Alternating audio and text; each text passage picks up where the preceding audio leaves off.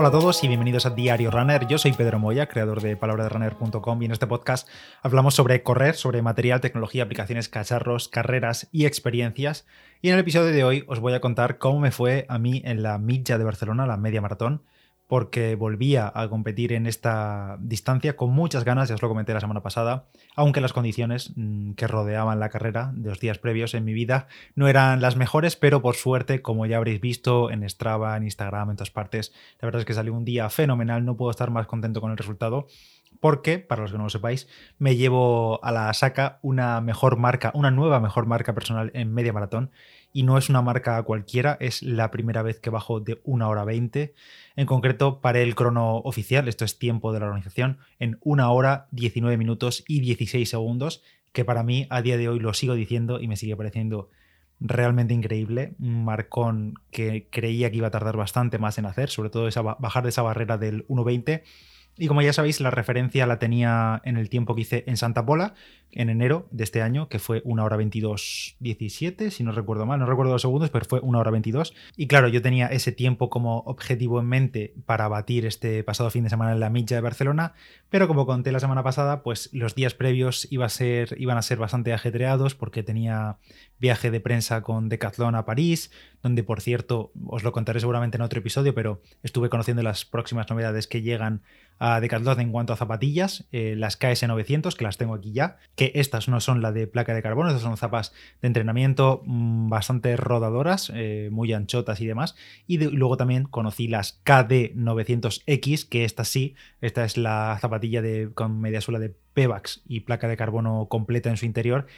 que estaba allí para probar, la pude probar brevemente dentro de la feria del corredor de la Maratón de París, pero como ya sabéis, también las utilicé en la milla, así que estas fueron las zapatillas que utilicé en la media maratón el domingo, porque conseguí que Decathlon, que la amable gente de Decathlon me las dejase, aunque fuese solo por un día, porque ya no las tengo, las tuve que devolver al día siguiente, porque no hay más unidades. La unidad que yo utilicé en la milla es la única unidad que hay en España y, de momento no, se, no hay más, vamos, no se fabrican de momento y todavía no están a la venta, saldrán en los próximos meses, pero como digo, esto lo voy a comentar en otro episodio separado que le voy a dedicar únicamente a estas zapatillas, a las KD900X, pero estas fueron las que me acompañaron en mi mejor marca personal el domingo. Pero bueno, que eso es otro tema. Y total, que el viernes, eh, con esto del viaje de, de me levanté como a las 3 y media de la madrugada para ir hacia el aeropuerto y poder salir hacia París en el primerísimo vuelo del día. Y luego, pues todo el viaje, eventos allí, correr por ahí también el viernes por la tarde con las KS900, que tuvimos casi unos 10 kilómetros muy suavecitos por el Sena, por ahí por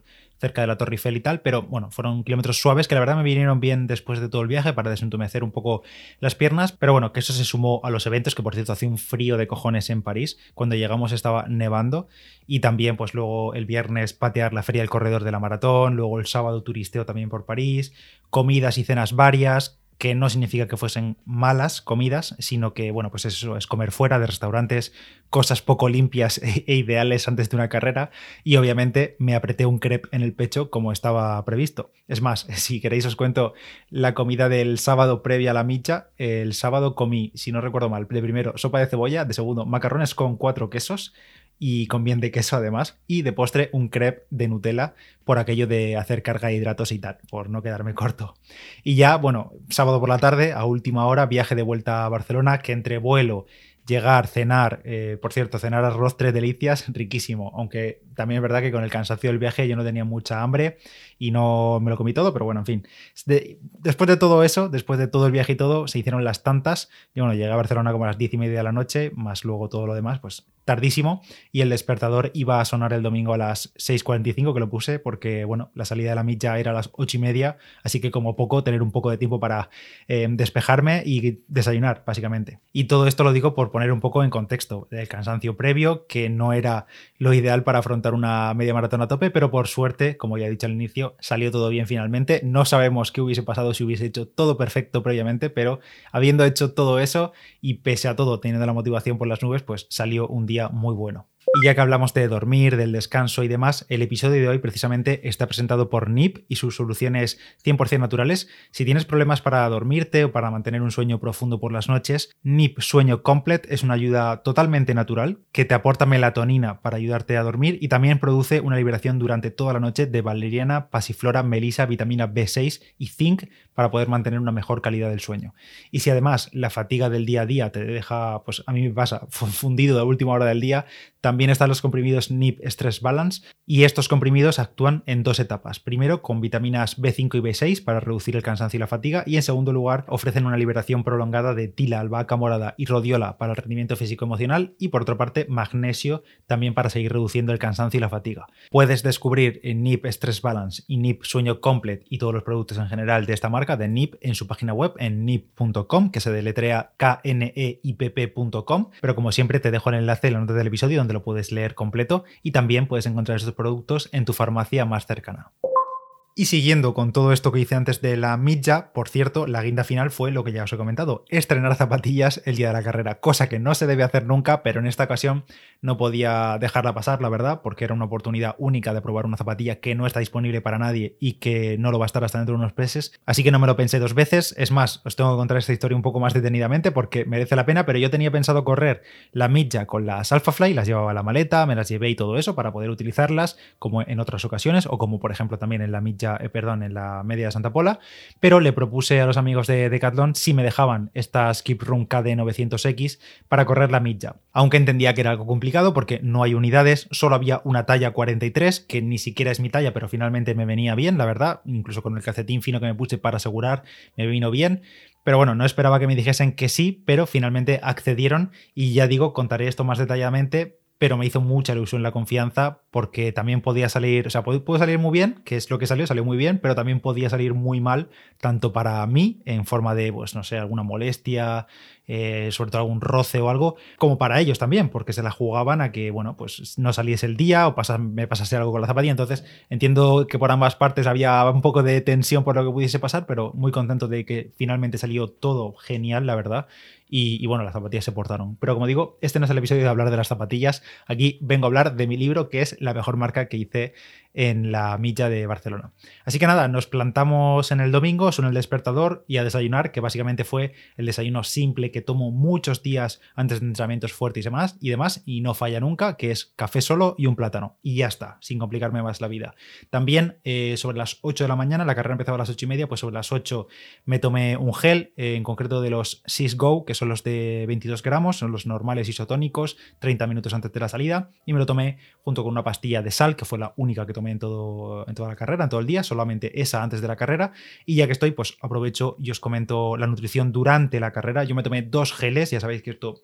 es bueno, algo personal, lo tenéis que entrenar vosotros. Dos geles, dos 6 beta fuel, uno en el kilómetro 6 aproximadamente, normal, 6 beta fuel de, pues eso, de 40 gramos de hidratos por gel sin cafeína ni nada, y otro segundo gel en el kilómetro 12-13 aproximadamente también, y este sí que fue un beta fuel no tropic, que son los que tienen cafeína, 200 miligramos de cafeína por gel, por tanto, 40 gramos de hidratos de carbono cada uno, 80 gramos en total durante la media maratón. Y me sentó todo bien, como tenía previsto, porque salvo pues algún inconveniente raro del estómago por las comidas del día anterior, sabía que me iba a sentar bien porque son geles que tengo hiperprobados y en los que ya os he hablado aquí en el podcast muchas veces. Así que nutrición perfecta y también, por cierto, cogí algo de habituamiento, nada, un sorbo a un vaso de agua que nos dieron un habituamiento y otro sorbo a un vaso de Aquarius porque se acabó el agua, o digamos, me pasé de los vasos de agua y cogí un Aquarius y no me di cuenta y le di un sorbo igualmente. Hacía bastante frío por Barcelona. Yo ya tenía decidido igualmente que correría en camiseta de tirantes y con manguitos.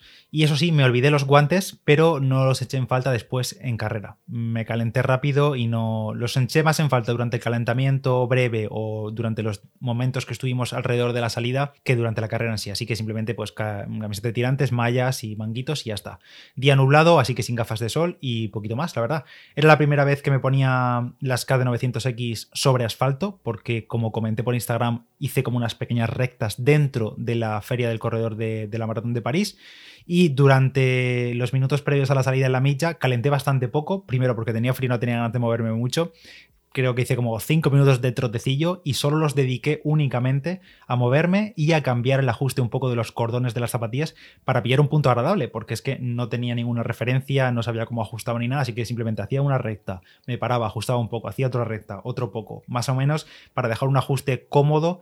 que me sirviese durante toda la carrera y que por si acaso el pie se inflamaba un poco, se hinchaba durante la carrera, pues no me molestase ni me impresionase demasiado, que creo que más o menos lo conseguí. Y por cierto, antes de, la salida y durante también y después también, pude saludar a muchos de vosotros y fue un placer, la verdad. Me hace mucha ilusión, ya lo sabéis, cuando me saludáis o me decís algo del podcast o que escucháis o que seguís y demás, y siempre sois muy majos, así que siempre me hace mucha ilusión. Y sobre las 8 y 20 o así, entré al cajón, a mi cajón, que yo tenía el cajón de sub 1 hora 20. Y muy bien, la verdad, en mi cajón en concreto había bastante hueco, mm, no hubo aglomeración ni nada. Eh, poquita gente, bueno, poquita gente, no sé cuánta gente había en ese cajón, pero que había bastante hueco, la verdad, no hubo apelotonamiento de gente. Y eso sí, luego comentaré algo del resto de cajones, porque sí que he visto algunos comentarios por ahí por las redes, pero al menos en el mío, el de sub 1 hora 20, que era el primer cajón, estuvo todo bastante controlado y bastante bien, tanto en la entrada como dentro del propio cajón después. Sobre las 8 y media de la mañana dieron la salida y nos pusimos en marcha. Primer error por mi parte, creía haber activado el reloj, pero no, me di cuenta como a los 200 metros o así que no estaba marcando ritmo el reloj, digo, coño, qué raro, y claro, efectivamente le di al botón de iniciar y en ese momento inició, así que de ahí la diferencia de tiempo que veis en Strava, por ejemplo, que creo que ponen una hora 18 y pico, con respecto a la hora 19 y 16, que es el tiempo oficial, pues porque le faltan esos 200 y pico metros, que serían 20 y pico segundos del inicio. Pero bueno, que siendo una carrera oficial me quedo con el tiempo del cronometraje y listo, pero por si tenéis curiosidad de por qué esa diferencia de ritmo de tiempo en el reloj, pues fue por eso, porque lo activé como 200 metros después porque no me di cuenta, o pensé que le había dado el botón y no le di porque estaba mirando los pies de la gente y no le di. Lo único que me pasó con eso es que el primer kilómetro o los primeros pasos kilométricos me los descuadró y entonces pues marqué un lap manual, que creo fue en el primer lap, que me salieron como 900 metros y luego ya a partir del segundo punto kilométrico pues ya iba más o menos ajustado con los puntos de, de la carrera y pude ponerme en orden otra vez. De salida los ritmos fueron ya bien, bastante bien, sin, como digo, sin aglomeraciones ni nada, a 3.55, 3.50 minutos por kilómetro y mi idea en mi cabeza era aguantar los 3.50,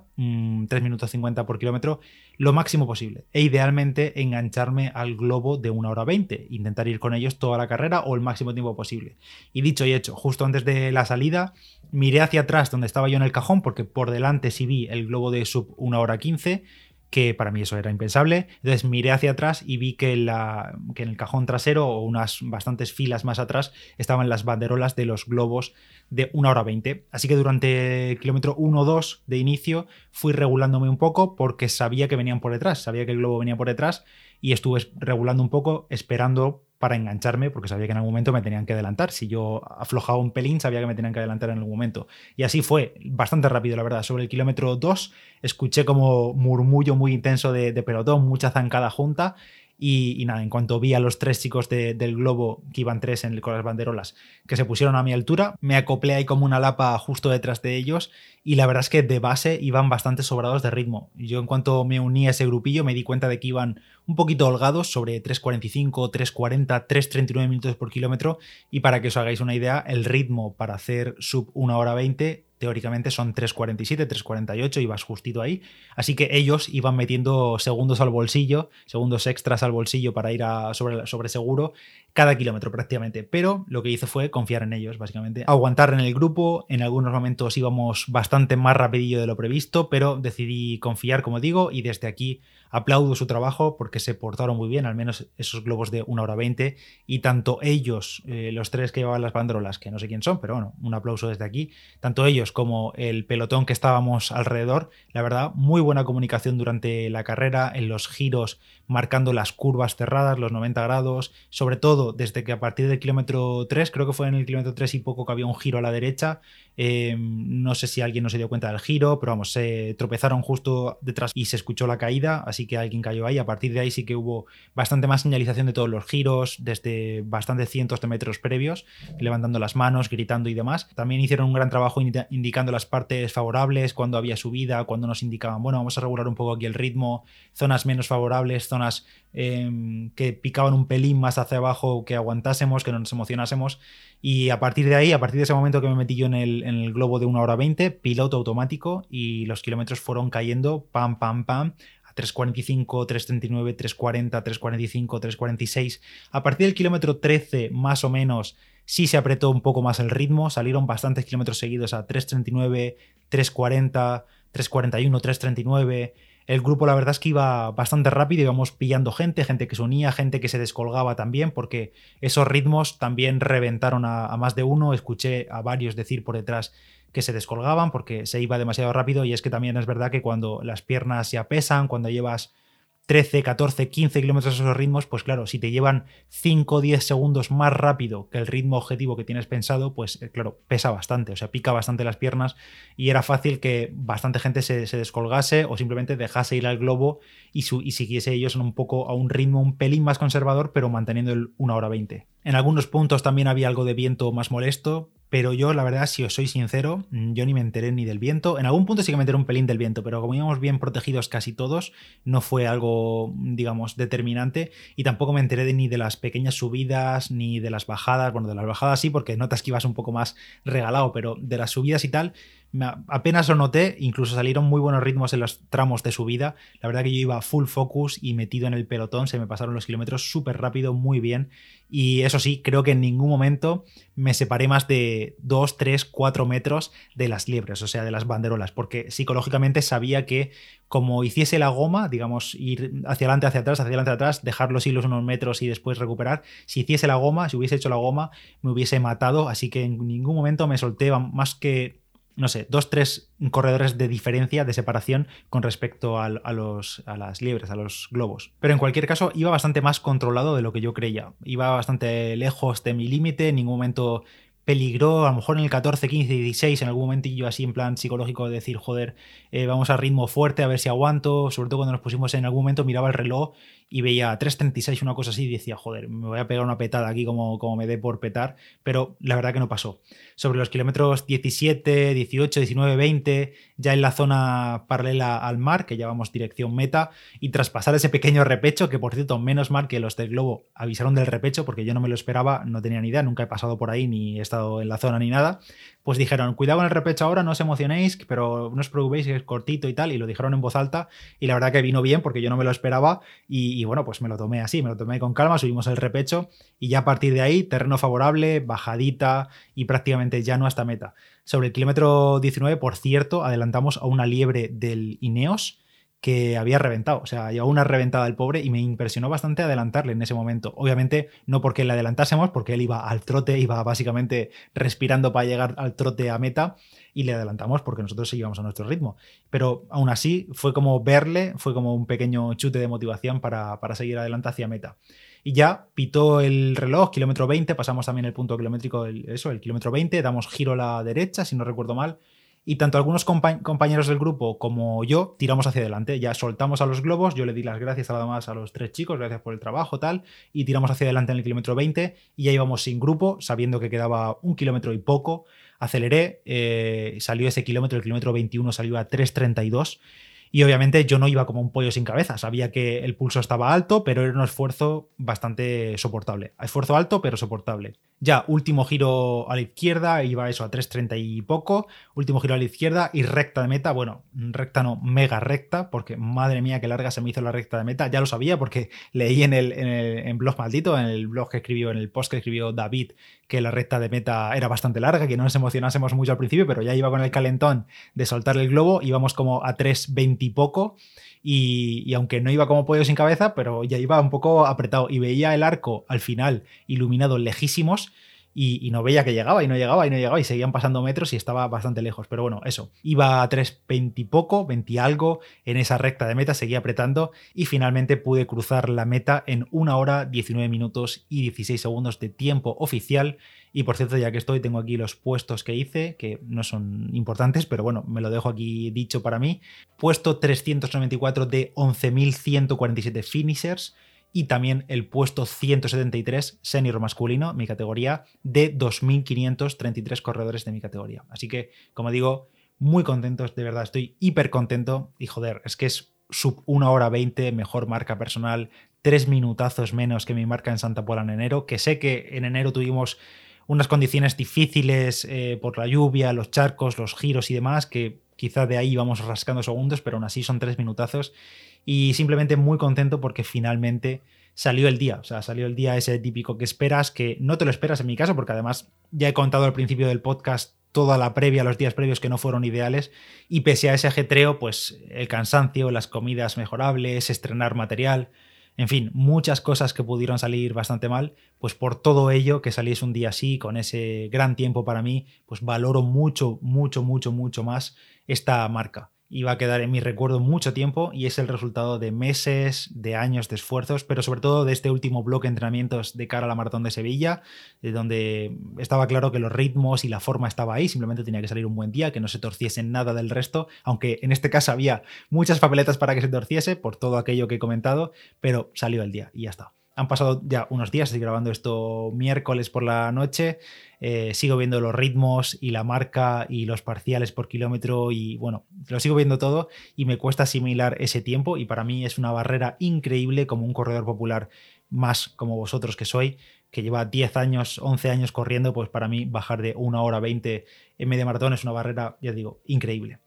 Y ya para acabar, me he apuntado aquí algunas cosillas eh, sobre la carrera en sí misma. No pude estar en la feria del corredor, así que no puedo dar opinión de cómo fue la feria, recogida de dorsales y tal, porque no estuve. Eh, pero sí a nivel de carrera me he apuntado aquí algunas cosillas de cara para si alguien de la organización lo escucha, que seguro que sí, eh, está escuchando y simplemente por si compartís algo conmigo o si tenéis otras críticas o mejoras o cosas positivas que os ha dejado la carrera, pues por ejemplo, a la hora de la salida yo no tenía muy claro dónde empezaba la salida. No digamos dónde estaban los cajones, sino dónde estaba la línea de salida, eh, la alfombra del chip. No entendía dónde estaba, porque al principio estábamos en el cajón de sub 1 hora 20, que era el primero, y estábamos por detrás de un gran arco iluminado. Yo pensaba que el arco era, era la propia salida, digamos, la línea de salida, pero después a pocos segundos y minutos antes de la salida nos fuimos hacia adelante, no sé si rompieron la barrera con la élite, no sé lo que hicieron, pero nos fuimos hacia adelante y a los pocos metros de arrancar, no sé si llevaríamos 20 en mi caso, 20 metros, 30 metros,